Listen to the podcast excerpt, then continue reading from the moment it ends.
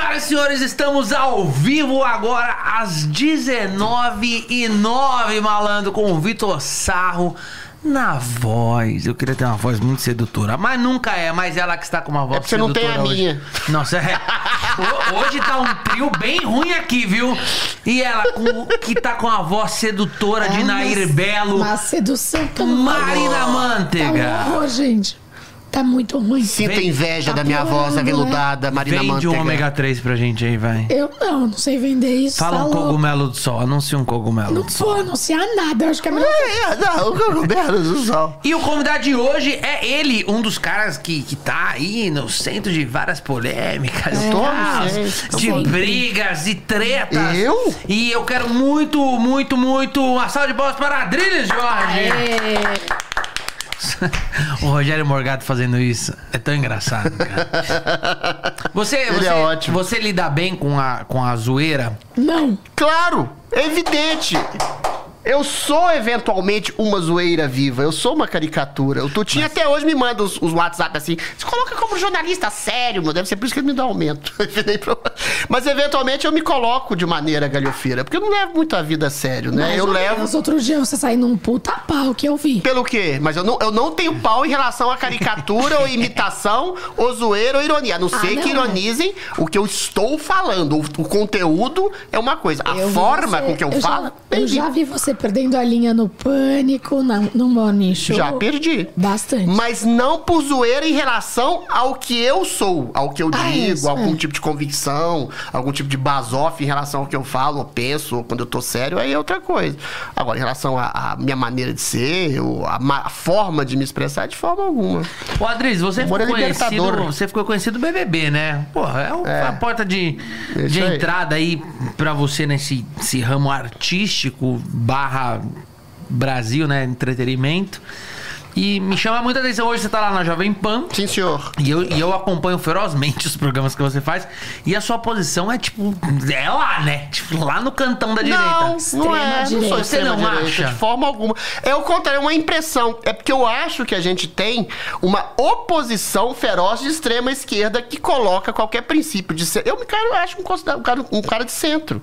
Tem algumas Você convicções tá louco, até de? Juro! Você não tá se escutando. Juro! Agora, o momento em que você Cê- pega cê um não tá se escutando, é O bom. momento em que você pega um governo e chama ele de genocida, assassino, nazista, fascista. Aí, eventualmente, você tem uma reação mais forte a ante, ante esse tipo de, de, de acusação mais injusta. Aí essas pessoas te, te, te, te taxam. Não sou eu que sou de extrema esquerda, de direita. É uma imprensa, uma mídia militante, um judiciário que se colocou ferozmente contra um princípio que seja conservador, de direita, de direita, e, e que isso vira uma coisa meio radical. Eu, aliás, não me considero nem conservador, meu cara. Mas você não- você eu sou muito é- sem vergonha, acha que é safado, pra dizer que eu sou conservador nos costumes. Sou muito safado. Sou muito sem Você não acha vergonha. que, que as pessoas estão se posicionando contra. Não, não é nem contra a direita em si, é mais contra o presidente? Sim, o presidente representa em boa parte a, o princípio de um primeiro governo de direita em anos, porque a gente teve um teatro de tesouras que se revezava entre PSDB e PT, que é uma esquerda mais radical contra uma esquerda mais moderada, meio sociodemocrática, meio liberal, mas o Bolsonaro representa. E o que que maneira você tosca acha e atabalhoada, valores conservadores e liberais de maneira mais incisiva. Então, assim, tem uma rejeição muito grande, porque as redações, gente, são apinhadas de militantes. Eu fiz PUC, Faculdade de Comunicação. Todos os autores que eu li são marxistas. Então, dizer que não existe Eu uma doutrinação, que não existe uma doutrinação nas faculdades, sobretudo nas faculdades e em escolas, e aí você jorra esse tanto de gente para as redações, para os meios culturais, para os setores artísticos, socioculturais, então você vira uma militância, não é nem jornalismo, é militância contra. E aí o presidente realmente às vezes não ajuda, você tinha um ápice de um politicamente correto, e se deu aqui o mesmo fenômeno que deu no- no- nos Estados Unidos com a eleição do Trump. Você tem uma mídia militante, você tem um meio cultural militante de esquerda, e aí você tem uma reação da parte do povo que elegeu como gente como Erdogan, como o Trump, como o Bolsonaro. É um fenômeno mundial essa polarização, não é privilégio. É, é um fenômeno de quatro anos. É. Assim. Mas é assim, é um fenômeno mundial, não é só do é, Brasil. não, é, é- é mundial, eu, eu não tenho dúvida disso. Eu acho que a tendência é sempre a troca de poderes a, a- a longo, médio prazo. Porque, por exemplo, entra lá o PT. Sim, Ele senhor. fica, fica se perpetuando, perpetuando até fazer uma cagada, como uma maior história de corrupção da história do, do, do país. Então. E aí entra um um governo de direita. Yeah. E aí o de direita vai indo e, e, consequentemente, vai também cometendo cagadas e erros. E aí volta à esquerda. E aí a esquerda vai, faz cagada e volta à direita. Você acha que essa alternância de poder é pro resto da vida? Eu acho que essa alternância de poder deveria ser utopicamente assim, como tem nos Estados Unidos, republicano, democrata, republicano. Aqui no Brasil não foi assim. Mas lá só tem dois, né? Pois, não, mas é isso que é interessante. Você ter um, um sistema representativo presidencialista de fato, que você sabe em quem você vota, é uma coisa. Do Brasil, você tem 34 partidos É muita e a maioria é fisiológica, oportunista, não é nem direita nem esquerda, é oportunista, igual o PDB. PDB é direita, esquerda? Não, é oportunista. Só que no Brasil, o poder, aqui se deu um fenômeno curioso, porque você teve 30 anos de ditadura de direita, eventual, mas o- os meios culturais, como te falei, foram apinhados, porque a ditadura militar positivista tecnocrata tava nem aí pra, pra mídia, pra artista. pra- Então, assim, dominou-se a inteligência do país com meios esquerdistas. Aí, dos anos 90 pra cá, com a eleição do Fernando Henrique, foi PSDB e PT. Ou seja, são duas faces da mesma moeda.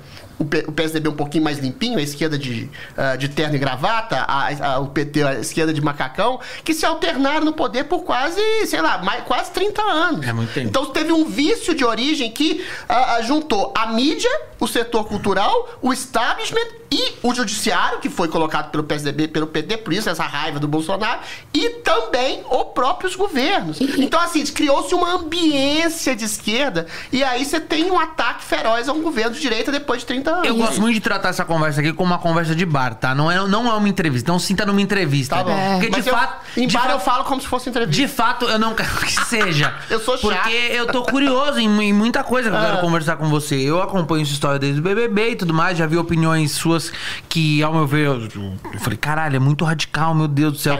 E olha, e olha que eu consigo ouvir direita e esquerda. Hoje veio aqui o deputado Vitor Hugo Sim. gravar com a gente que em breve vai ao ar. Super inteligente, super elegante. Um cara aliado pra caralho do Bolsonaro Que e tudo não mais. é extrema direita. que não é extremo, é um cara super inteligente. Eu sou. Você é. a minha- a Eu minha- acho que não. Eu quero entender isso, então. Então eu acho que é um bom lugar pra gente entender como se não Ah. fosse entrevista. Você acha que o Bolsonaro hoje tem feito um bom governo?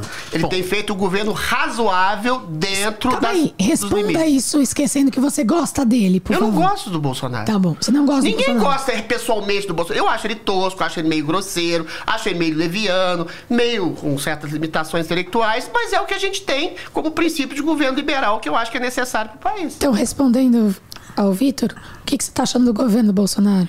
Tá fazendo mil dias hoje, né?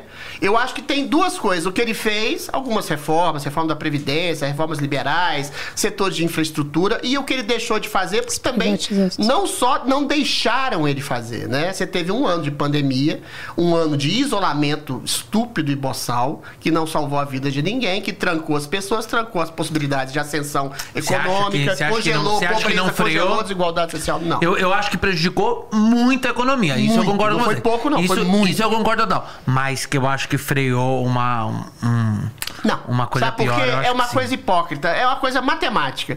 Você chega lá, fecha 70%, 80% dos meios de produção. E aí você fale. Você leva à falência empresas, ah, pequenas propriedades, Mas não adianta nada, a empresa tá lá e as pessoas Mas- morrerem, Adriles. Não, mas calma lá. Se você coloca serviços essenciais, por exemplo, é, hospitais, sei lá, é, é, mercados, farmácias, pessoas atoladas em, ah, em em como é que chama?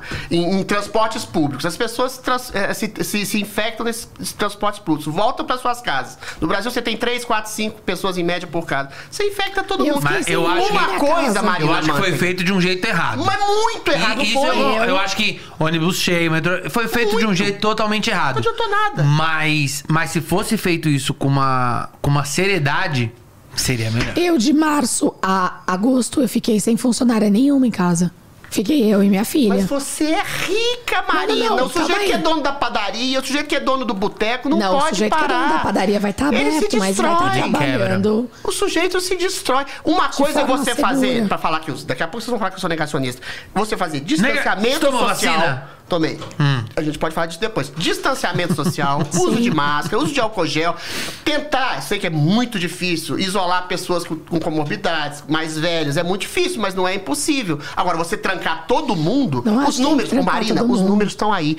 Hoje morre uma média móvel, sei lá, de mortes 500 pessoas 500 por dia. pessoas. Quando você trancou, Belo Horizonte, que é a minha cidade natal, por exemplo, o, o cara, o Calil, trancou a cidade sem ter um um único caso de coronavírus. Foi um exagero. Não, mas ele absurdo. trancou porque todos os hospitais estavam cheios. Não, não estavam cheios na época. Não, nem Aqui em todos. Eu acho que. Eu acho com que medo de encher, é Aqui em diferente. São Paulo, quando trancou, os hospitais estavam cheios. Não, mentira. Tá, olha, existe uma média de lotação no sistema do SUS de 80%. Você pega nos anos 90, 90, eu acho, é 90 a mesma coisa. Ó, minha mulher- minha mulher trabalha desespero. hospital. Só que esse desespero durou meses. Você vai nas lojas lá da, da, da Paulista, daqui da Paulista, metade fecharam. Mudou o ciclo completamente. Então foi uma medida estúpida, condenável, condenável. A Suécia, que eu sempre falo, não fez rigorosamente nada, não tá nem entre os 30 países com mais média de mortes. Mas eu mundo. acho que lá tem um, é um outro sistema também. É, É, a gente, eu acho do, do mesmo jeito. Do o jeito, Brasil. do jeito que dá. pro lado bom e ruim, por exemplo. É muito fácil falar, ah, mas Bolsonaro, o Portugal já vacinou todo mundo. Falou, sim, são 10 milhões de pessoas, ok. É o mesmo lugar da Suécia, mesmo tamanho da Suécia. Então, mesma o- dimensão. Mais então eu pequeno. acho muito difícil comparar países pequenos com o nosso. E pro Mas bom e pro ruim. proporcionalmente, sim. É porque eles fizeram a coisa certa. Mas é As que pessoas se é isolaram difícil, de uma Adriles. maneira consciente, se distanciaram, Então, se mas esse foi o jeito pessoas mais aqui. velhas. É o que podia eu ter não fui, feito. eu, não- eu, eu fui a favor de, de ficar em casa,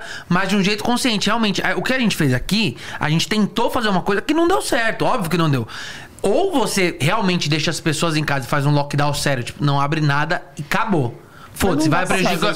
Vai prejudicar. Também acho que não dá. Tipo, um mês de lockdown. sem Também sair acho de que não dá. As pessoas Mas não dá, de fome, não dá pra fazer isso, Marina de de fome.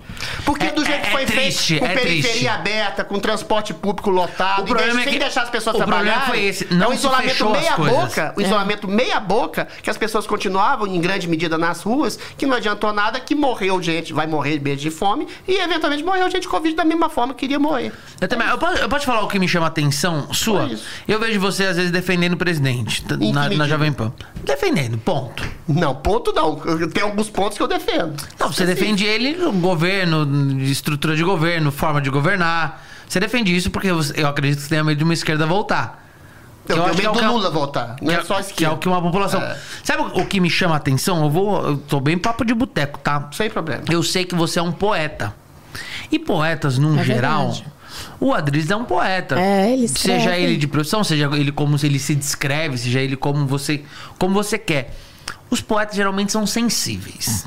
Você tem, pra ser sensível tem que ser de esquerda. Não, não, eu tô dizendo, os poetas geralmente são sensíveis. ah, sim, senhor.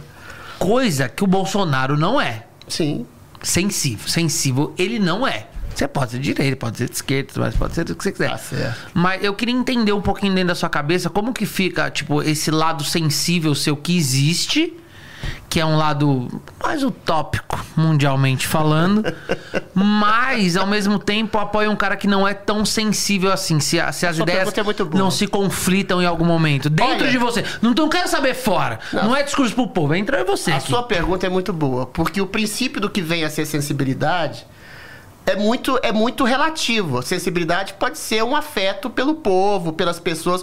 Eu acho assim, em nome dessa pseudo sensibilidade, pessoas têm sido canceladas porque são chamadas de racistas, nazistas, fascistas. Eu vou dar um exemplo, por exemplo. Se hoje você fala, sei lá, em humor negro, em denegrir, em, sei lá, Judiar. Judiar. Judiar até que é um, é um termo pesado. Esse realmente tem, tem, uma, tem, um, tem um lugar de, de- de preconceito. As pessoas são canceladas, vistas como racistas, como, como, como, como pessoas que não gostam de negros.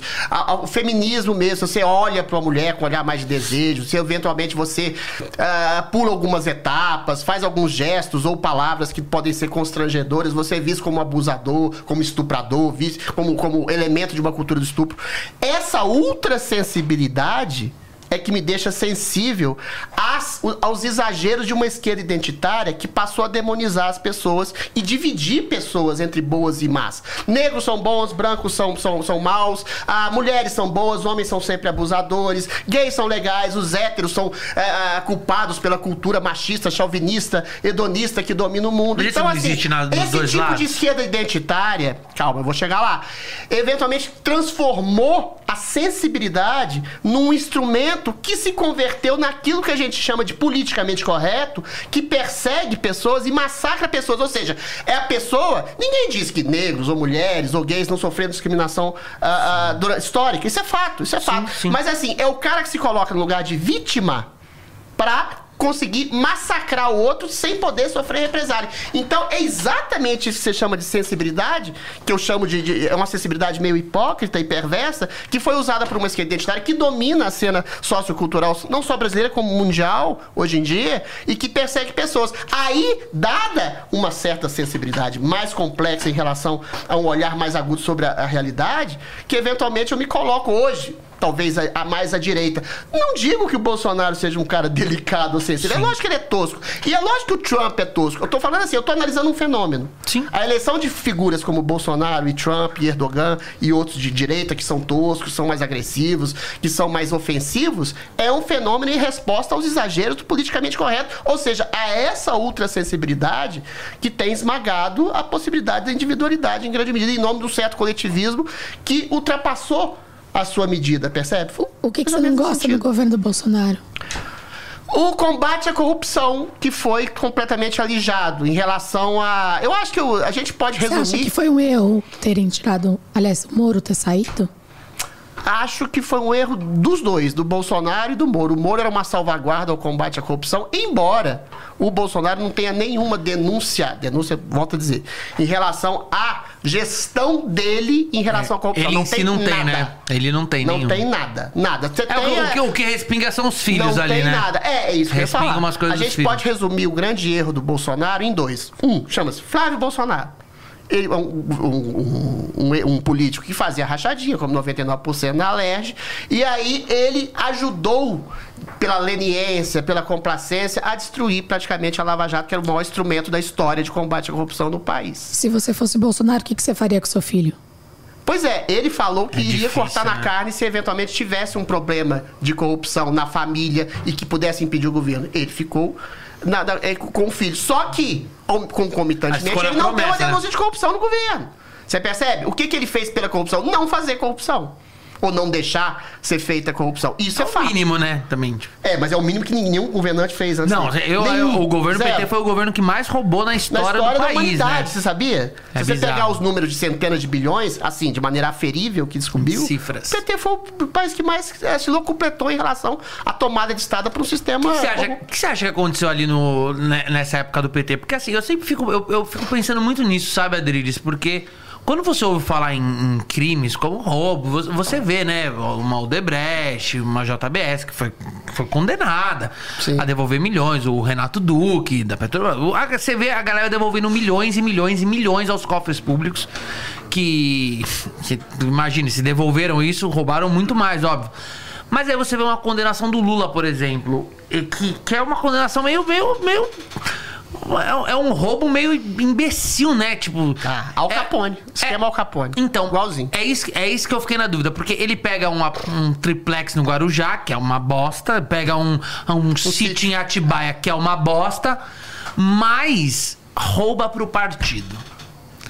É, mais ou menos, né? Que, mais ou você menos. acha que. É, é essa a minha dúvida. Eu, eu, queria, eu queria muito ouvir Mais sua opinião disso. Porque a, a minha ideia, a minha visão, pelo menos, sobre o governo PT era que foi se roubando muito dinheiro. Que empreiteiros foram ficando ricos, bancários, empresários foram ficando ricos, e a galera do partido foi enriquecendo o partido para se perpetuar no poder. Sim. Você vê assim também? A sua pergunta é muito boa, porque esse é o pressuposto da esquerda. Isso vem lá de Lenin. O que, que eles querem? Eles falam assim: você pode entrar nas engrenagens do capitalismo Uhum. para subverter essas engrenagens. Inclusive, isso é proposto lá no Manifesto Comunista, tudo. Inclusive, você corrompendo, usando os artifícios, entre aspas, pequeno burguês do capitalismo, para transformar a estrutura ao longo do tempo e transformar aquilo na possibilidade do socialismo. Todo governo de esquerda é mais ou menos assim. Sim. Lá no futuro, você chega à possibilidade de socialismo, depois de comunismo, É mas enquanto dar isso, certo, né? aí você vai corrompendo. Vai corrompendo as estruturas. O Lula, quando ele achou que deveria comprar deputados, cooptar empreiteiros, cooptar empresários, deixar roubar, ele pensava nisso, ó, vou melhorar o país, só que é impossível nesse processo, além de você estabelecer um princípio de corrupção, de domínio do Estado para abarcar um poder maior. Olha só, a estrutura de poder hoje é praticamente tudo petista. Sete dos ministros do STF ah, são petistas. Os empresários que fizeram conluio com o PT se ressentem da falta das mamatas. Eventualmente, assim, você faz uma construção nesse para chegar, sei lá, um futuro utópico comunista, e nesse meio do caminho, é impossível que você não se corrompa. Aí você falou uma dicotomia muito engraçada. O Lula não foi condenado porque não tem prova que ele é o chefe do esquema. É lógico que ele sabia, tinha consciência do esquema que estava sendo feito. Ele era presidente da República, porra. Só que nesse período, ele talvez até inconscientemente fala: olha. Eu tô fazendo um bem gigantesco pelo país. Tô Acredita- deixando a corrupção graçar em nome, troca, em nome né? do bem. Eu mereço, assim, um apartamentinho, um sítio. Só que é aí que ele, que, que ele é pego. Inclusive, quando ele recebe uma benesse de uma Odebrecht, que ele nem pergunta, fala, ah, me dá um apartamento, me dá um sítio. É aí que ele é pego. Porque não tem jeito de provar que ele é o chefe maior dessa corrupção estrutural no Brasil que se transformou o, país Cê- durante cê- 13 cê anos do governo que- PT. ho- Hoje eu acredito que muita gente não quer o PT de volta. Acredito Sim, não, não, isso, é- muita isso é gente- muito claro, né? Isso muita mu- gente é muita isso gente, isso cuidado. isso é muito claro, né? Que, que as pessoas já não querem mais o PT de volta, mas tem muita gente que quer, tem muita gente que quer o Bolsonaro e fica essa guerra. Aonde que o Brasil vai perder e aonde que o Brasil vai ganhar nessa briga deles dois? E você acha que tem uma terceira via que pode surgir? Hoje eu acho praticamente impossível. Sei lá, daqui, daqui um ano, sei lá, daqui um ano, menos de um ano, a eleição daqui um ano, dois, três meses antes, você pode até que pode acender. Eu acho que tem muita gente assim, muita gente, é muita gente também, entre um terço e 40% das pessoas que não querem esses dois polos. Embora eu não divide Bolsonaro e, e Lula entre polos. Um é um criminoso. Um é um criminoso condenado que, como o Sarro bem disse, perpetrou o maior esquema de corrupção da história do país. O Bolsonaro é, o quê? PT foi É um cara bizarro, né? tosco. É um cara vulgar, que fala mais do que deveria. Mas qual o crime que ele cometeu? Não, eu eu, eu Nenhum. acho que o maior erro dele foi só o- essa coisa da Lava Jato, pra proteger os outros. Pois é, mas eventualmente ele não praticou corrupção. Sim, o governo dele não é corrupto. Então, Mas assim, você é- percebe que a oposição sistemática Mas quando você em relação ao protege- Bolsonaro é uma coisa pessoal. Quando você protege as pessoas, não é teoricamente uma corrupção? Claro, é uma corrupção Sabendo- moral. Não tenha dúvida. que aquela pessoa errou. Não tenha É uma dúvida. corrupção Aí moral, eu te é. pergunto, qual presidente não co- praticou um ato de corrupção moral no país? Nenhum. Então, assim, o Bolsonaro tá no bojo dos presidentes normais Não, que, não é pra eventualmente, você comparar, circunstancialmente... esquece a Mas comparação. não tem de não comparar. Tô comparando com o Lula. Ele mandou que comparar com É o que, Lula. na, é que na comparação com o Lula é muito. É muito, É muito gigantesco. Mas é muito E cruel, as pessoas né? fazem a mesma Ninguém. coisa. Porque Não dá. foi, foi realmente um. Foi, foram muitos roubos ali. ali Não dá. E olha, ali vocês quebrou estão o falando país. do né? Bolsonaro. Mas vocês estão falando de roubo, então é o seguinte: então um pode roubar e o outro. não Mas o pode. Bolsonaro não roubou. Você A, questão- entendeu? a questão do Não Bolsonaro. entendendo, mas a o questão do Bolsonaro não é assim. Não, o Bolsonaro não roubou, Não disse roubou, nada. Mas assim, quando você sabe que, teoricamente, eu não estou afirmando nada, tá, mas teoricamente, se o filho fez rachadinha, teoricamente o filho roubou. E aí, quando você acaba com o negócio da Eu Lava numa Jato. polêmica dessa, quase me mataram, mas tudo bem. Não, eu não quero uma. Gente, eu Não, sou mas aqui é, menos o- quando, quando, quando o filho é acusado de rachadinha, isso comprovado, ele tem que deixar Ué. ser investigado. O que não dá é pra ficar Mas não foi protegendo. comprovado. É, todo É. mundo sabe que ele fez, mas não foi comprovado, não teve Como condenação, não? não? teve. Não, não Mas teve vai condenação. chegar. Eu acho que Não vai tem chegar essa condenação hora. formal, é muito difícil comprovar. Todo é, as evidências são claras, né, Marina? É claro, eu não tô negando que, o- que ele não tem. Eu tô falando, ele fez uma coisa que todo mundo eventualmente fazia, como a questão do, do Caixa 2. Se você pegar todo mundo que fez Caixa 2, você condena a República inteira. Agora, a E diferença. não seria certo, com- já que estamos agora fazendo tudo correto, não seria certo condenar todo mundo que fez Caixa Você 2? ca- a classe política cairia, mas tudo bem. Ué, eu acho que eu, aí poderia. eu acho pessoas. assim. É lógico que as pessoas não iam ser todas condenadas, mas assim, ah, eu- eles estão fazendo isso porque é o filho do presidente. É, porque é o filho do presidente que tem que lançar luzes e ele tem que se portar como uma Eu vestal. acho que eles vão ser presos assim que ele sair da presidência, igual foi com o Lula. Eu Enquanto não ele sei. tava lá, ninguém tocava. Agora, vocês estão vocês estão tocando, vocês estão esquecendo que a oposição sistemática que se faz por antipatia ao Bolsonaro, e a gente pode discutir quais as razões dessa antipatia, não resvala só nele. Tem pessoas sendo presas, pessoas sendo perseguidas, pessoas sendo caladas por um Supremo que se transformou num órgão praticamente ditatorial. Cria-se um, um inquérito maluco de fake news, de atos antidemocráticos. Aí você cria um clima de esquizofrenia tão grande nessa sanha para derrubar o Bolsonaro, que você chega e vê o William Bonner chamando milhões de pessoas nas ruas do 7 de setembro, pedindo por é liberdade de não lembram. golpistas. Ou seja, criou-se um clima por causa dessa conflagração polarizada de ódio ao Bolsonaro, uma perseguição que não é só o Bolsonaro. É a pessoa pessoas. Pessoas que eventualmente se colocam à direita, ah, mais conservadoras, mais bolsonaristas, que seja, mas pessoas têm direito de se manifestar, ainda que seja de acho. maneira exagerada. Ou seja, o Supremo, a Que eu acho que mídia, a parte da política é está demonizando as pessoas pelo eventual bolsonarismo. É. Isso é absurdo. Isso é Eu antidemocrático. acho que o problema ali é. eu- Isso é que é loucura. A gente, a É gente- nesse sentido que eu fico indignado. Não é por defesa explícita ao Bolsonaro. O Bolsonaro tem os defeitos Não, que ele tem. eu acho que a pessoa pode falar mal, por exemplo, do STF. Pode. Devem- mas tem que tomar cuidado a forma que ela vai. É porque é uma Marina, linha, é, é uma uma linha tênue assim. muito pequena Marina, entre o a. Bolsonaro é chamado de genocida, assassino. Você percebe o duplo padrão? Um cara jogou fu- futebol com a cabeça do Bolsonaro. Um jornalista, Hélio Schwartzman, parceiro do Joel, que hoje é promovido a conselho editorial da Folha, falou que o mundo seria melhor se o Bolsonaro morresse. Que mais que discurso de ódio disso? Ou seja, é um duplo padrão. Se você chama o, o, o- careca lá de, de, de- de autoritário, totalitário, fascista, Não, você pode ser autoritário, preso. Se você não. chama o Bolsonaro de assassino, não acontece Eu nada. acho, eu com acho você. que o que É aconteceu, isso. Adri, eu sou, isso, Adri, que eu que sou um o cara. Não era que ele falava que tinha que entrar lá. Eu sou um cara muito. Eu sou um cara muito tranquilo em transitar nos dois lados. Perfeito. Eu também. Como, como que eu vejo essa coisa do Alexandre de Moraes? Acho que realmente o Brasil tá na mão de 11 homens. Isso não. Quem manda no país hoje é o STF. É Hoje é o STF. E sempre foi assim. Mas eu acho Não, que o que, não di- mudou, o que gente. diferencia. Não, mudou bastante. Eu, eu acho que, eu acho que mudou um pouquinho por interesses mudou bem. políticos. Exatamente. Mas eu acho que ele é- é uma dança conforme o jogo. Ele vai mudar quando for necessário mudar. Eu pelo menos vejo um pouco assim. Por exemplo, o que eu acho dessas coisas? Eu acho que não tem problema nenhum em você ir lá criticar o STF, xingar o Também que STF, você falar do STF, você achar. Democracia você é pra sobrar. Liberdade você é pra Eu sobrar. acho que isso é tranquilo. Mas, por exemplo, você quer ver um caso? Sérgio Reis. Foi um caso que me foi muito perguntado. O que o Sérgio Reis fez foi uma burrice.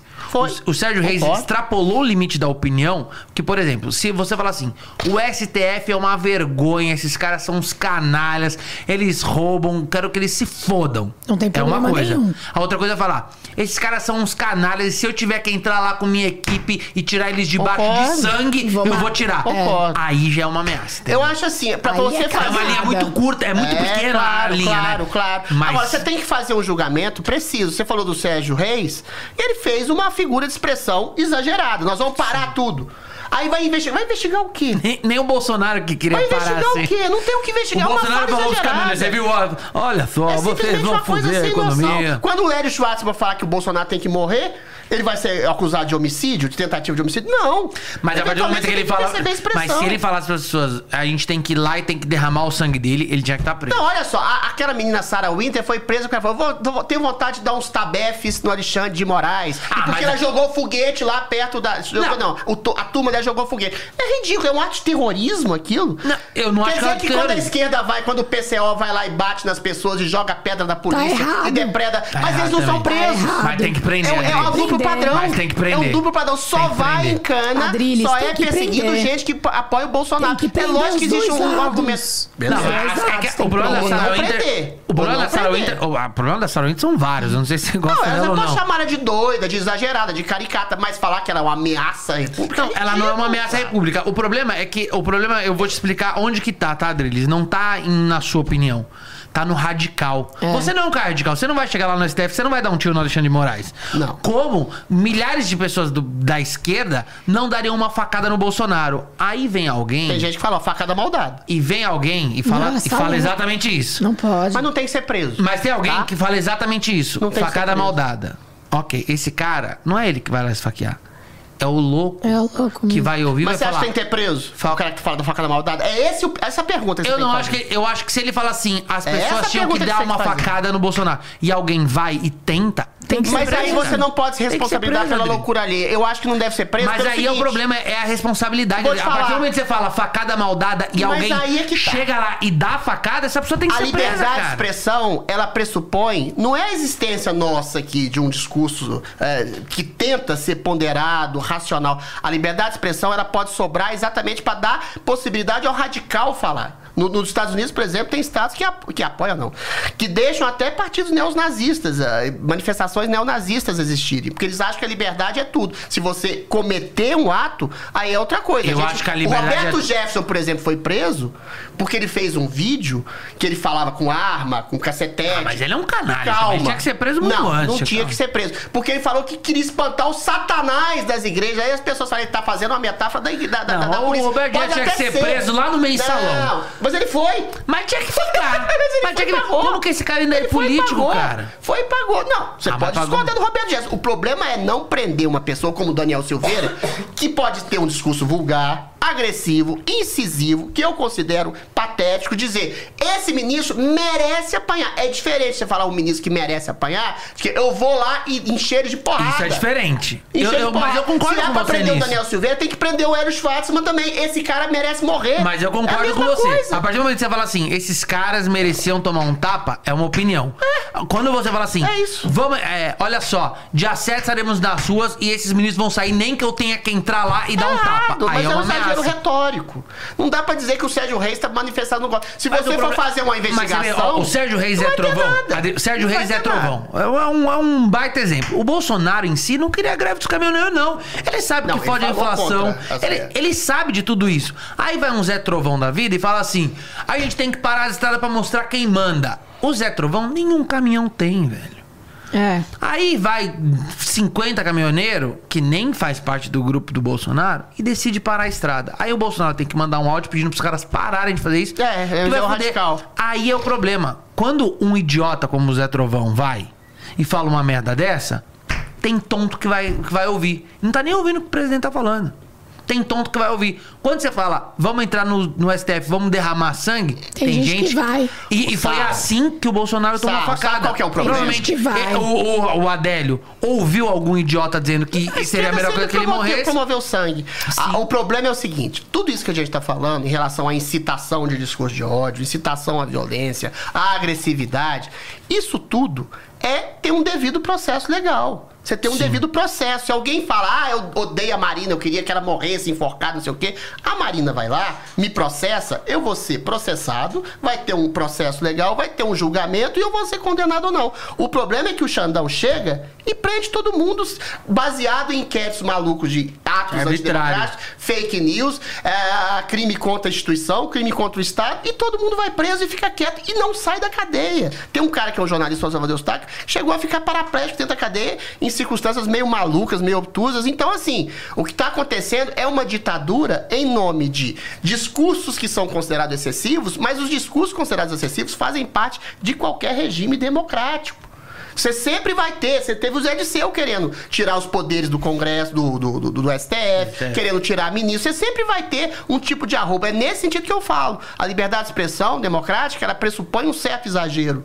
O debate, o embate político é meio truculento, sempre. A Onde política acaba? É uma maneira civilizada.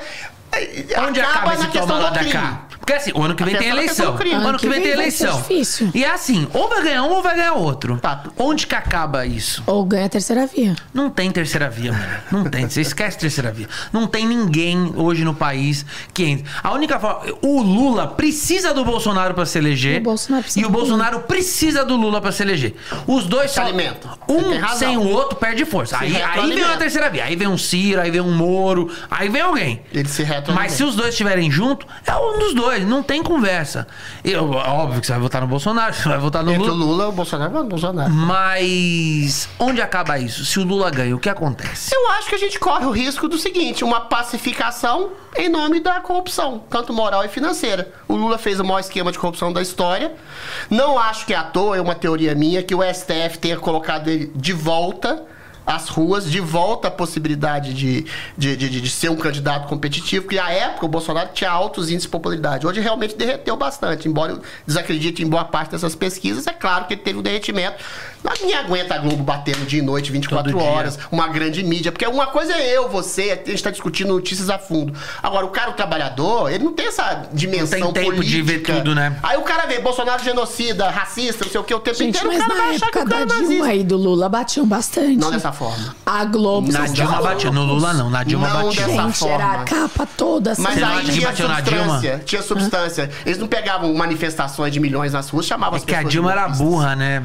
A Dilma fez um Bateram governo. Ela não soube. Não dessa forma. Ela não soube assim, articular ela- dentro do governo. O Lula é muito articulado, óbvio. O Lula é o cara que um dia. Falei isso hoje. O Lula é um cara que um dia vai encontrar o Bolsonaro e vai falar: Olha só, vem aqui, vamos conversar. E eles vão acabar conversando. A Dilma não sabia fazer isso. Ela era mais articulada. O Lula é esse cara. O Lula consegue. Ele consegue te dobrar em cinco minutos Você de falou conversa. uma coisa que é muito bacana. Os dois presidentes que a gente teve empichado foi por quê? Porque eles não tinham articulação Nenhuma. conversa. O Collor falou o mesmo discurso da Dilma. Ó, tem um- a legitimação popular, a representação popular.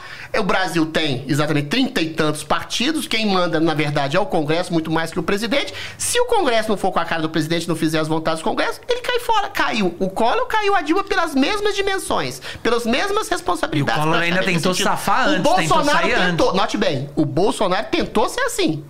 Por isso que ele foi quase empichado. Mas ele voltou atrás, ele recuou.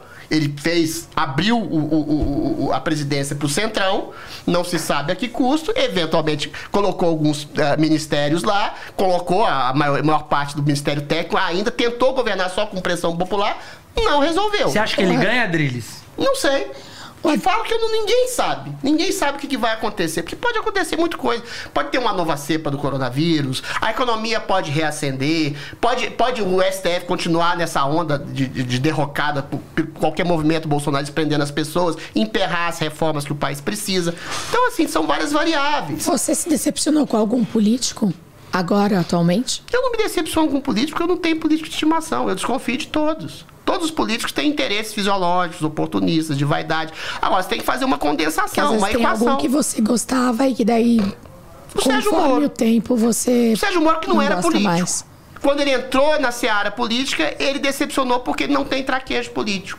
Então, é engraçado porque ele, ele saiu com status meio de traidor, né, Adriles? É. Assim, é, me, me, me, me atualiza um pouquinho. Eu, eu fiquei Não, um eu pouco... acho o seguinte, os dois têm... Os, aliás, os dois não têm razão. Tanto o, O, Bolsonaro o quanto o Moro Moro. foi um bom juiz, não foi? Não, ele foi o mi- um dos, dos maiores heróis da Então, por República. que, que ele, E o que que ele aconteceu? decepcionou?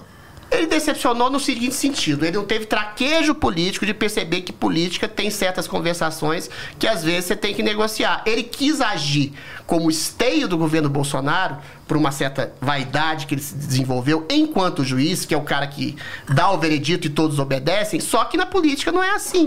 O que, que ele saiu? Ele falou que estava tendo um tipo de negociação espúria entre a possibilidade do Bolsonaro nomear um chefe de polícia que era do interesse dele.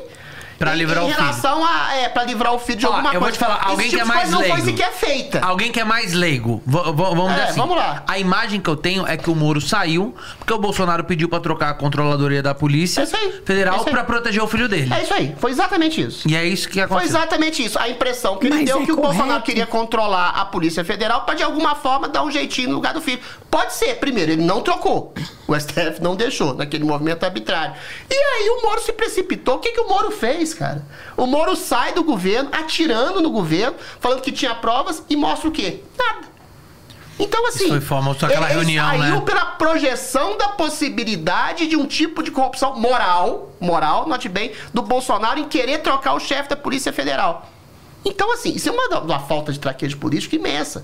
E confiou na- no próprio ego, na própria vaidade. Eu acho que ele pensou assim: esse governo sem mim se destrói. Não aconteceu. Quem foi, não, não, entre- não exatamente destruído, mas perdeu a sua força, porque é complicado, né, o, Sarro e Marina. A, a- a direita, a direita ela tirou essa base do Moro, tirou essa base do, do, do- do PSDB, que, vota- que votava no PSDB como se fosse uma direita do, PSDB, do PT, mas nunca foi. O PSDB é social-democrata. Eu- Então se aglutinou 90%. Ele bate até nos tucanos. 90% em torno do Bolsonaro. E aí sobrou, sei lá, sou eu, o Joel Pedro da Fonseca, que é a terceira via, dois ou três gatos pingar, o Carlos Andreasa, sei lá, o Reinaldo Azevedo. É meia dúzia de uma bolha que acha que o povo tá querendo terceira via. Pra Não quer. direita hoje, o questão que é essa. pior, o PT ou o PSOL? Nossa. Pra direita hoje, o que é pior entre o PSOL. Mesma PT ou o. PSOL? O PSOL acabou hoje de, de- de desistir da presidência da República que vai apoiar o PT. Sarro, Falou entenda uma- isso? Falou, falou hoje. Comentei isso hoje. E, Sarro, entenda uma coisa. A esquerda, pelo princípio hegemônico da sua ideologia, ela é coletivista. Não tem nada que a esquerda faça que seja boa? Ela é coletivista. Não, tô falando do ponto de vista eleitoral. Quando é pra se unir, ela se une. Já era. Quem se divide é direita. Porque direita é o quê? Tem a questão do indivíduo, da liberdade. Aí fica lá, todo mundo se matando uns aos outros. Não, esse não é o governo conservador que eu queria. Esse não é o governador, o governo liberal que eu queria. Aí fica um tanto de jornalista, por exemplo, que era ex-petista hoje, E que hoje se transforma em oposição aguerrida ao Bolsonaro e não é conseguir, não consegue relativizar os erros e os acertos do presidente e saber que é a única possibilidade hoje que a gente tem de um governo liberal. Você viu o prefeito, de- o prefeito de Nova medida. York postou, né? Não seja igual ao Bolsonaro, vacinem-se e tal. Eu acho que o Bolsonaro devia se vacinar, sim. Acho uma bobagem, uma discussão besta em relação à liberdade. Liberdade, por exemplo, eu vou te falar uma coisa sobre vacina. Ontem eu tava vendo um vídeo da, da Janaína Pascoal, né? Ela falando assim. E com propriedade, porque a Anvisa falou isso, o FDA falou isso, que existem alguns pouquíssimos casos, embora sejam poucos, de miocardite e pericardite desenvolvidos dias depois da segunda dose ministrada da Pfizer. Sim. Eu vou tomar a segunda dose agora nessa semana. Nessa semana. E assim, e que acometia Falou, adultos "Caralho." jovens. Eu achei que eu tava velho, não. O Zé Balos falou, você é adulto jovem também. Então você. Então, que assim, no custo-benefício, você fazer, levantar esse debate, eu que já tive a doença. Já fui infectado, você levantar esse, esse debate no custo-benefício para quem já teve, para eventualmente quem vai tomar a Pfizer de novo. Aí você faz um custo-benefício, você pode até não tomar. Ou para adolescente criança que tem pouquíssimos sintomas, efeitos adversos e são baixos transmissores, você pode fazer. Agora, quando você generaliza, ah, toma quem quer. Aí é um debate responsável. É um debate, inclusive, de alguns comentaristas, que eu não vou dizer o nome, porque eu acho que exagero. Que os caras pegam casos pontuais de exceções, de pessoas que morreram, tiveram efeitos adversos. Se você tomar uma aspirina, você pode morrer. Sim. Mas é uma pessoa em um milhão, caralho. Viagra. É óbvio. Se você tomar um Viagra, que você pode Viagra morrer. mata. Mas é uma pessoa em um milhão, caralho. Então você não pode partir da- do pressuposto da exceção e dizer, ah, cuidado, a vacina pode morrer, matar. Não é. Isso é irresponsável. Uma coisa é você estabelecer Ó, liberdade, mas você estabelecer escutando isso, liberdade com consciência. Não Deputado acredito federal pelo PT. isso, Mas eu falei- 13 e 28. Falei isso hoje, inclusive. Cê- cê iria então eu vou tomar política? vacina porque eu acho que a Você vacina. iria é- pra política? Não, Se o Tuti não me der aumento, eu vou. Você vai? Não, não sei. Você, você você nunca foi convidado? Não, já me sondaram assim, mas muito vagamente. É uma não graninha confio. boa. Já me Mas é o- sondaram, ofereceram 100 mil só pra concorrer, sabe? Não, mas pra dinheiro nunca me deram. Já falaram, sondaram assim, aí, você poderia, tal, tal. Pra deputado federal? Ah, se eu fosse, seria pra deputado, mas eu, enfim, eu tô bem do jeito que eu tô. Não, tô menos bem do que o jeito que eu tô que eu gostaria. Queria um pouquinho mais de. Ô, Adriles, vamos, vamos, vamos. A Você, gente podia mudar de assunto, né? você falou de BBB e tal, você falou de, É. desse politicamente correto e tal. É, você fez o BBB, que é um, Legal. é um reality show de maior fenômeno no país. A Fazenda tem crescido muito. Recentemente tivemos o caso do Nego do Borel. Não sei se você está acompanhando. Acompanhei e comentei hoje, É. Vitor Sorrel. Que que Gostaria da sua achou? opinião. Pessoas queriam me Também. bater. Eu sei da sua opinião, Vitor Sorrel. Pior é isso. Gostaria da sua opinião. Eu acho o Você sabe? Ouve, eu, é? eu vejo, eu, eu, eu, eu stalkeio as pessoas que vão me entrevistar. Eu acho assim, primeiro, dizendo de maneira muito clara, o, Diego do Borel é um escroto. É uma figura meio esquisita, já tem um passado de denúncias, pode ser exagerado, pode ter algum tipo de mentira, mas é um cara com problemas lá. Mas assim, é lógico que eles vão colocar pessoas com problemas em reality show, senão se colocar todo mundo anjinho, É bonzinho, óbvio, ia ser igual muito a Marina chato. Manteiga, nem, todo mundo vai ser, vai ser o eterno concílio das pessoas. Ia ser muito chato um programa com programa Agora, eu Ana acho Maria, assim, em já. alguma medida ele foi abusivo, sim. Agora, você tem que ter uma coisa que não tem no Brasil, que é a coisa também do politicamente correto, que é senso de proporção. Eu acho errado chamar o cara de estuprador, dado o contexto. É pesado, né? Essa É, a mulher se é aproximou dele, ele se aproximou dela, agora ela tava Ela trêbada. Se ele tivesse algum bom dele. senso, mínimo de bom senso, ele não teria nem deitado Ele levantaria e saía, né? A minha É, opinião é essa. Ele, chegou errou lá, porque a se obrigação era dele. menina. Agora, estupro é uma coisa muito forte. Porque sabe por quê? De acordo com o Código Penal, foi isso que eu comentei hoje no Morning Tava Show, inclusive. ali. O Código Penal, se eu fizer isso aqui na Marina, encostar no ombro dela, pode ser configurado estupro. Qualquer ato libidinoso sem o consentimento da outra pessoa é considerado estupro. Ali tinha um contexto. Primeiro, ela estava dando bola pra ele antes. Entendeu? Ela tava bêbada, realmente, e o consentimento ela fala algumas vezes: não, eu tenho uma filha, mas ela não rechaça de maneira violenta. Então é complicado você comparar o negro do Boral, que chega com uma mulher que no dia seguinte tá brincando com ele, no dia anterior tava dando bola pra ele, e assim.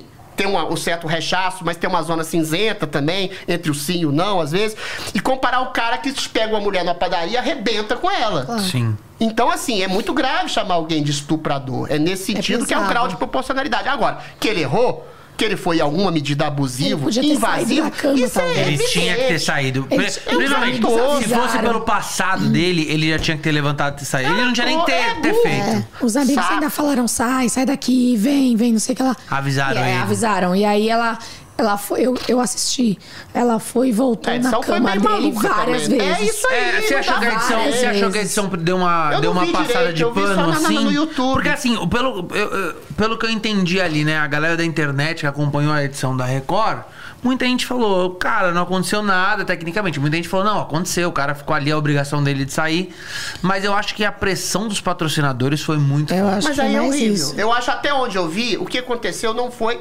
Não se caracterizou como crime, Tava mas como uma ali. falta de noção dele. Os dois estavam com. É um cara tosco, é um cara que pega uma mulher totalmente bêbada, ainda que estivesse dando bola pra ele, mas passa a mão nela. Esse é horrível. E ela fala: não, não, não, não, beleza, mas não foi um estupro, nem sei se foi, mas foi de- em alguma medida uma coisa meio abusiva, entendeu? É, mas aí não tem a exagera. íntegra do vídeo, né? Eu só me- omito minha opinião quando eu vejo a íntegra dos vídeos. Eu Como vi não um foi ao ar? que ela tava. Cara, mas ela tava inteiro. com ele no dia seguinte. Ela fala que lembra, depois fala que não lembra. É. Então ela pode ter sido pressionada pelos patrocinadores. Então eu acho muito difícil e muito perigoso, o Vitor e Marina, você destruir totalmente a vida de uma pessoa É. em nome de ilações e Já a ca- projeções a e carreira dele acabou. E aí você tem uma série de discursos de feminismo, né? É, eu discordo, por exemplo, da A Adriana carreira Galisteu. dele acabou. Não sei. Hoje em dia todo mundo reacende depois de cancelado. Eu acho, por exemplo, essa, essa frase da Adriana Galisteu, que ela fala: ah, se a mulher diz que não, é não. Eu concordo até certa medida. Se eu, se, eu, se, eu, se eu recuasse do primeiro não, eu tava virgem até hoje, mas tudo bem. A segunda eu acho complicada. Se a mulher tiver bêbada e falar sim, também é não. Tem um projeto de lei que eu tava falando hoje, até no Morning, que, graças a Deus não foi aprovado. Que se uma mulher, por exemplo, é a questão do feminismo radical. Se ela te faz uma denúncia de estupro, ainda que com sexo consensual, se ela disser que estava bêbada, de- não de posse dos sentidos, você, pode, você poderia ser indiciado por estupro. Isso é complicado. Então, numa balada, ninguém vai pegar ninguém mais. Entendeu? Então tem uma zona cinzenta, tem uma coisa meio ambígua, É bem tem um contexto que deve ser analisado. Porque dizer que todo homem é potencialmente um, um abusador ou toda mulher é uma abusada, aí é a coisa do radicalismo desse negócio assim. Gente, alcoolizado numa balada, todo mundo vai estar. Senão você vai ter que chegar numa, num cartório e dizer, vamos fazer um termo de, de- de consentimento. Não é assim que as Teve coisas. um casal recentemente que Então, fez né, exagero, o perigo é 17 esse. páginas. É, mas é. De termo de O- responsabilidade. O, o- o exagero leva a isso. Ah, Então, assim, se uma mulher, por exemplo, você transa com ela, ela tá bêbada, você também tá. Aí, sei lá, te acha um cafajeste, por alguma razão lá. Que no dia seguinte, ela quer te ferrar, te fuder. Ela vai lá num delegacia e fala: olha, eu tava bêbada, dei pra ele, mas assim, eu tava, não tava de posse meus sentidos. Então é esse o perigo. É, aí é E sacanagem. eu acho que o caso do Negro do Borel ilustra isso. Ele foi escroto? Foi. Foi em alguma medida abusivo? Foi. Estuprador? Até onde eu vi, não. Também. Entendi. Não vi. É. Então, assim, É, muito delica- perigoso, o, reality show delicado. a gente acompanha muito de fora, né? É uma coisa muito nossa acompanhar de fora e tal. Eu, o ano passado, trabalhei na Fazenda, estive um pouquinho mais perto, mas estar lá dentro é outro nível. Como que de Eu fato. estive lá dentro. Como é isso que eu quero saber. Como que de fato é estar lá dentro? O que, que tem. Essa pergunta já te fizeram mil vezes, eu vou fazer porque eu Tem quero problema. ouvir. O que, que de fato Sei. é manipulado? O que, que de fato é roteirizado? O que, que de fato é livre?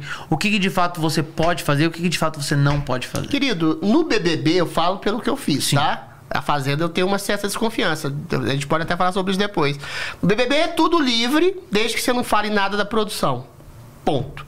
Como é livre, assim inclusive. não vale nada da produção? Da produção, Você não assim, pode falar de- que você viu o cara que chegou ali e É foi uma fazer alguma coisa, é coisa. frescura. Você não pode falar de microfone, de alguma coisa que o diretor te fala em relação a ah, usa microfone, não sei o quê. É, coisas banais. Tudo é livre. Não, nem, a, a- a resposta que eu dou a esse tipo de pergunta é: não há necessidade de manipulação. Qual um foi reality show. vou olhar qual foi no teu BBB. BBB. Por uma razão muito simples. Você coloca, sei lá, 15, 20 pessoas numa casa valendo projeção, fama, dinheiro, isoladas em situação de alguma tensão.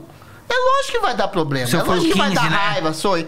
Foi, vai dar raiva, vai dar ódio, vai dar amor, vai dar amizade, vai dar inimizade. As coisas acontecem naturalmente, não tem porquê. Ainda mais se você coloca 15 malucos, 20 pessoas completamente diferentes, isso vai acontecer e vai, e vai gerar algum tipo de desavença, ressentimento, raiva, briga. Isso é fatal. Porque o, o reality show ele se transforma num show de hiperrealidade. É igual quando você vai num primeiro encontro com uma mulher. Sim. Você quer mostrar o melhor de si, às vezes você fica caricato, você fica bobo, você fa- fala alguma besteira.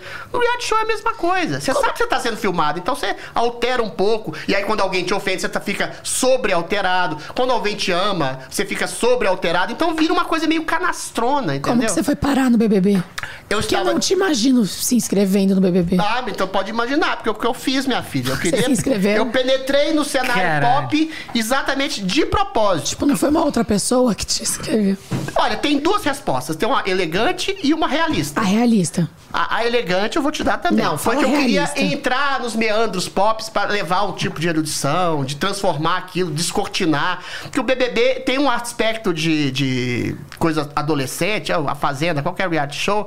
Mas assim, o Freud dizia que é no- numa situação de jogo e tensão e competição que você de- demonstra o verdadeiro caráter que você tem, não só para si, não só para os outros, como para si mesmo, principalmente. Então é bacana. O BBB tem essa coisa de desnudamento de caráter. Na minha edição tinha um ativista social que se transformou num vilão. Eu, todo mundo achava que eu era chato e insuportável, gostaram de mim no final. Então, tem uma série de coisas assim. Essa é resposta elegante. Agora, a prática é que eu tava desempregado, tinha levado um pé na bunda, ia fazer um mestrado, tava meio borocochô, uma amiga minha chegou para mim e falou: Nesse ano eles estão querendo pessoas esquisitas, porque no ano passado só tinha gostosona, gostosão com massa encefálica reduzida.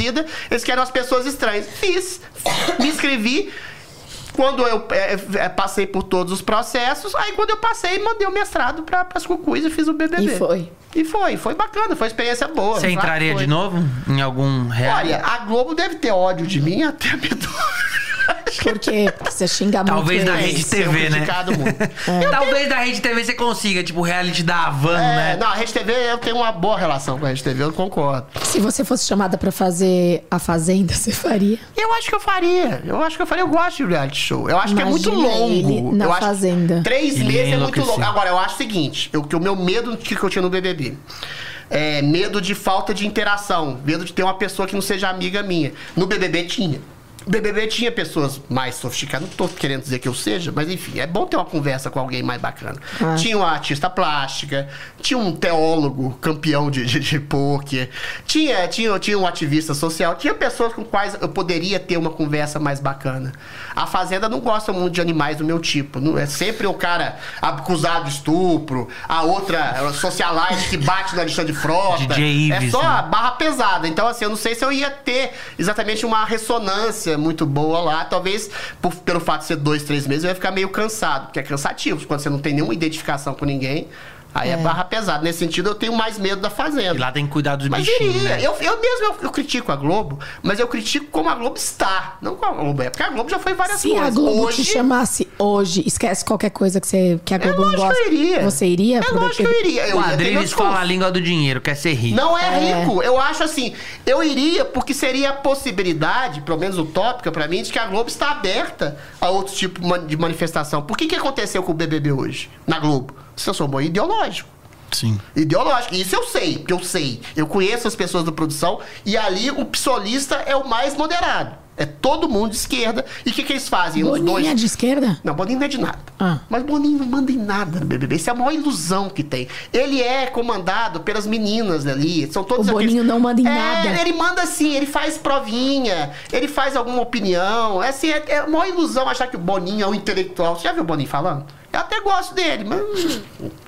Pô, eu, sei- eu sempre achei ele inteligente pra Ele caramba. é esperto, ele não é inteligente, assim, do, do ponto de vista de. Maquina... Agora, essa maquinação sócio-ideológica é feita pelas meninas lá da, da produção. O que, que elas fazem? Nos últimos dois, três anos, pegam metade. é, ativista social, feminista, racialista, LGBT, gente até vinculada a partido, PSOL, PPS, não sei o que, PT. E do outro lado, o que eles fazem? Colocam um bando de. Vamos lá. Um bando de débil mental pra dizer, olha aí, ó, ó o gado bolsonarista. Só que às vezes até dá errado.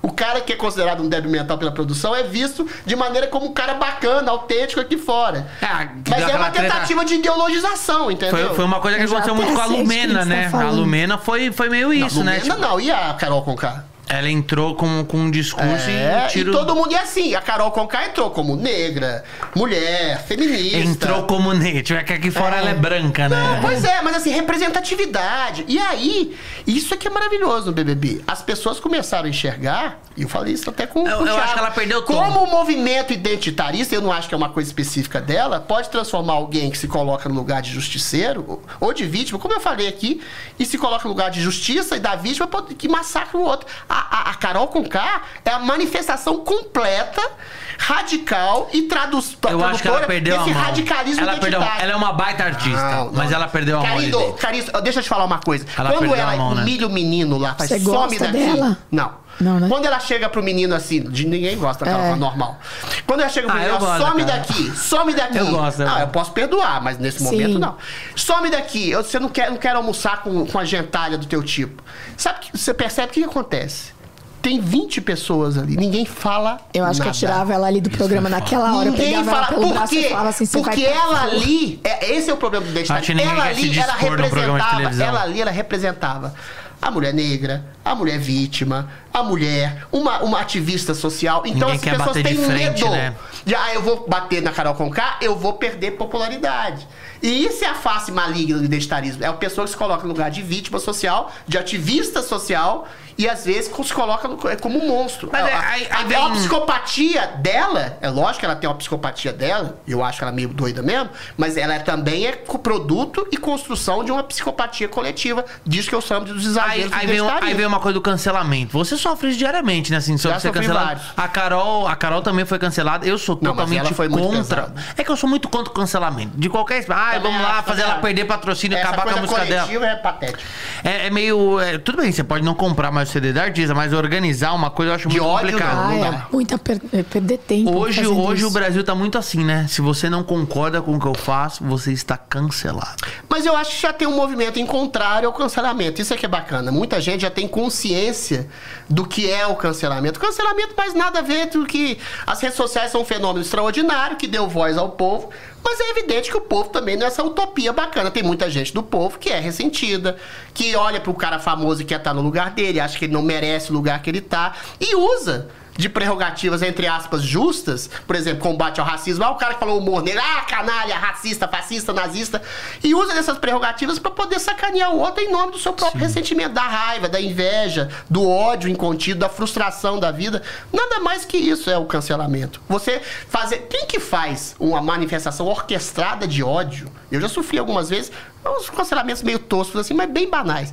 De gente que vai no seu perfil pra te ficar te xingando. Ninguém normal Você faz pega a isso. pilha bloqueio todo quando mundo. alguém vai no seu perfil e te xinga. Eu bloqueei, não pego pilha. Você não responde ninguém. Não, eu raramente, eu, eu- em Twitter, então, eu quase, eu respondi uma vez só pra Verinha Magalhães, porque ela induziu que eu era nazista, eu achei um pouco demais.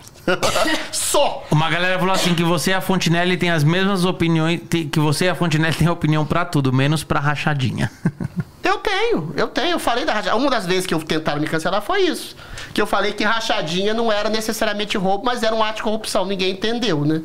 Falei o seguinte: a, rachadinha é um ato de peculato. Peculato é quando você tem um desvio de finalidade. Por exemplo, um prefeito que traz pra si uma estrada que não ia passar pelo seu município, passa por ele. Ele tá roubando? Não. A rachadinha é você combinar com o seu funcionário, ó, te dou 20 mil em princípio, você devolve 4 mil pra eu fazer minha campanha pro meu gabinete, o que pode ser pra qualquer coisa. Mas isso é um é ato de corrupção. Mas eu falei mil vezes, Sim. é corrupção, É que você tem caralho. que falar. Gente, Não eu é não roubo. concordo com rachadinha. Aí, não aí é eu legal, falei, em isso é comparação ao governo do PT, mas eu falei, é um ato de corrupção, Ninguém, é Você não claro. tem que comparar nessas horas. Tem que, fa- Não, mas da é- mesma forma que você fala que o PT roubou, blá, blá, blá, blá. Não, mas tem tem que comparar. falar. Tem que comparar. Quando a pessoa faz rachadinha, não é legal. Mas eu falei, Isso é Marina, roubo. Eu porque falei. é roubo. Aí outra, a outra vez. O que é rachadinha? Não, não é necessariamente É roubo. roubo. Claro que é, É peculato e é um ato imoral e Pelo amor de Deus, você põe a pessoa lá, tá trabalhando 30 Porque você não tá roubando do pra erário. Você. Você tá pegando o dinheiro daquele funcionário que você tá pagando, tá desenvolvendo. roubando é ele. corrupto. Tá roubando ele. Não, ele tá dando pro você não tá roubando. Mas é assim, é corrupção. Daqui a pouco É eu vou me cancelar de novo, caralho. É corrupção, é errado, Tá. mas não é necessariamente você tirar dinheiro, desviar dinheiro da saúde e da tá- educação. O tô é tipo, é rouba, mas não mata? Não, não falei isso, caralho. Eu falei que. Acabou de falar, rouba, mas não mata. Não, mas eu não falei que que é, é corrupção. Daqui a pouco me cancelar. E a outra foi engraçadíssima. Porque eu falei que o arremesso de peso era um esporte chato, usei outra expressão. E que, eventualmente, ninguém, É por ser liberal, a pessoa tem obrigação de patrocinar. Ah, o cara lá, esporte. olha que triste, o cara lá treinando sozinho. Primeiro que era mentira, o cara ganha mais do que eu. Descobri depois, ele tinha um patrocínio legal da, da, da, da, da Fundação dos Durante a Atletas, lá. pandemia, né? E aí eu falei que o esporte era chato e que você não tem obrigação de patrocinar o esporte, que a maioria das pessoas acha chato. Se eu falar que eu acho buraco chato, biriba chato, me coloquei e falei, ó, tem gente que acha poesia Tranca chata. é muito Eu legal. não tenho obrigação de mandar a pessoa, não tenho dizer que a, a pessoa tem obrigação de patrocinar minha poesia. É nesse sentido. ó. A Adri- aí é a ultracessibilidade. A Discrimina o atleta, diz que o esporte é chato e que não merece ser patrocinado. É a ultracessibilidade. Você não pode dizer que buraco é chato? Você vai ser processado? Eu amo Associação dos até jogadores de 5 da buraco? manhã jogando. Eu gosto de po- poker Texas Hold'em. Mas assim, você tem.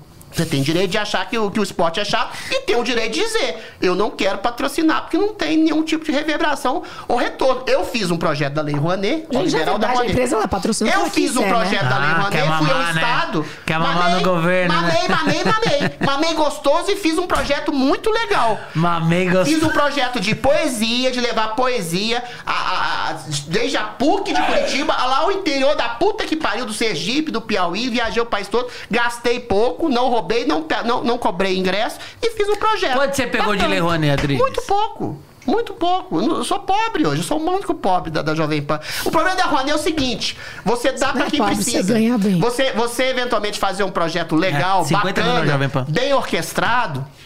Você consegue aprovar lá no, no, no, no MINC, no Ministério da Cultura. O problema é a captação. A, sei lá, a BMG que me patrocinou.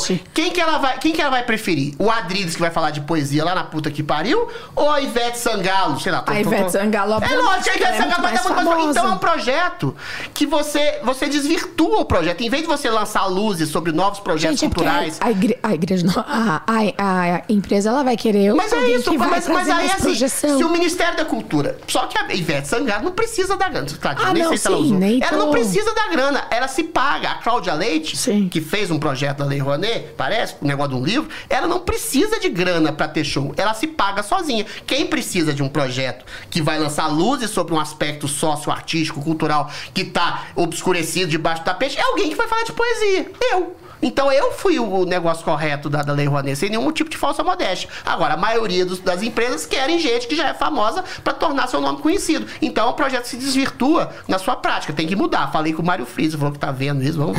Então, olha só. Quer Pra falar? Pode aquele falar. seu livro, você pegou, pegou Lei Rouanet? Não, os livros eu sou iniciativa privada. O que eu fiz foi um projeto tipo sarau, palestra, que eu pegava poemas clássicos, de poetas clássicos, Brecht, Drummond, Pessoa Eu e tal.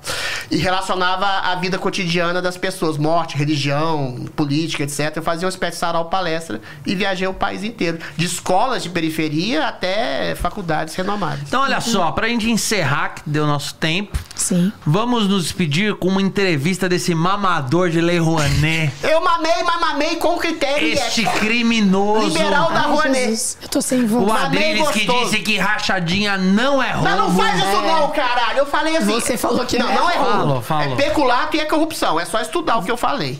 O Adriles, Adriles que é inteligente e não É. está usando a inteligência.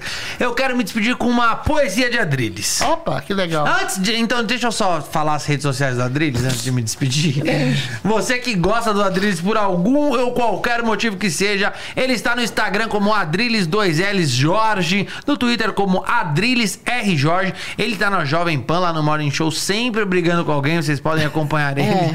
com suas opiniões fortes lá. Marina Manteiga. Sigam Marina Manteiga Arroba também. Marina, por favor, me sigam, que eu tô muito pobre Marina, de seguidores. Arroba Vitor Sarro, siga o Fortalk, se inscreva no nosso canal, ativa o sininho, assistam as entrevistas, comente quem você quer que a gente traga. E pra despedir, quer, pode dar o seu recado e encerrar com uma poesia de Adriles, que eu estou curioso nessa Ah, eu? segunda-feira à Eu vou noite. falar poesia? Eu não É sei nada de claro. cor. Não, a gente quer a tua poesia. Tá, eu faço uma. É, não, eu acho que a gente tá num momento complicado, difícil, ambíguo no país, mas eu falei isso esses dias e eu re- reitero. A gente tá como uma espécie de adolescente que se revolta contra a autoridade, contra os pais, que vai percebendo pela vida. O Brasil ficou muito tempo com um estado meio fetal, assim, né? Vendo novela, vendo futebol, sem se interessar por política. Ainda que a gente esteja nesse momento de polarização, de ressentimento, de raiva, de grupo, de guetos, eu acho que esse princípio da gente perceber e ter mais consciência do mundo político, do mundo social, é um fato de amadurecimento. Só que as dores do crescimento, eventualmente, são co- complicadas nesse momento que a gente está adolescente. Um dia a gente chega à fase adulta, né? Não sei. Você quer um poema? Quero um poema de Adrilles, porque eu estou Não curioso, porque eu de cor. adoro Não, vou poemas. ler aqui, peraí. Tem um aqui que eu, que eu gosto, que eu mando pra algumas meninas. Um grande abraço pro Cazuza. que eu- Ele manda pra um monte de mulher Onde que quer que sei. Não, isso aqui é muito bonito. Você, aqui é- você, é- você gosta de meninos ou meninas, Adrilles? Eu sou hétero, eu pareço meio aviadado, né? Mas eu gosto Parece. de mulher.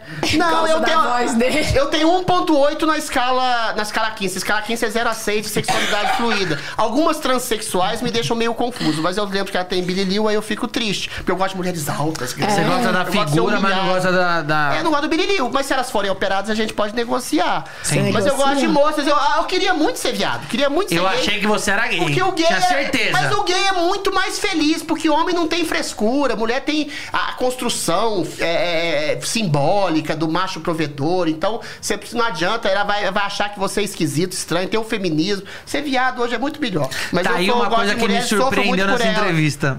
Todo mundo sabe que eu sou é hétero. Sou muito, sou machinho. Eu. Deveria ter me perguntado que eu ia te falar. Eu, eu muito sou criado por vó e tias. Eu fiquei com idiosincrasia. Isso era uma coisa Bati na trave, mas não muito virei. Eu Não, homem é duro, é peludo, credo. Uma poesia, um poema. Esfinge revisitada. Revisitado. Ninguém sabe. Em homenagem a Marina Manteiga. É a sua cara. Por que, que você tem mania de falar Marina Manteiga? Você pegou. Isso daí é do Emílio, né? Eu gosto de falar Marina Manteiga, é um nome bonito, é um poema, é um Pode verso. falar Até porque é teu Marina. nome, Não, né? Marina Manteiga é uma coisa meio aristocrata. assim, Ah, Marina tá bom. Marina Manteiga. Marina Bolsonaro. Ninguém sabia o que ela pensava ou sentia. Nem ela se pensava e se ria do que, se- do que nem sequer sabia se sentia. Não se preocupava em se decifrar, porque se devorava no que de si se escondia. Comia tudo o que não compreendia. Talvez a exclamação do seu segredo fosse a dúvida que a quem a amava respondia sua beleza óbvia, que sua sombra revelava, que sua pessoa de si mesma a escondia, também a devoravam na solidão da sua orgia. Ó. Caralho, esse casal vai ser top. Sua cara, Marina. Adriles Jorge, muito inteligente e eu não entendo a posição política dele. Eu expliquei aqui, porra! Muito obrigado. Tamo junto. Esse foi mais um For Talk Show. Até a próxima. Valeu, valeu.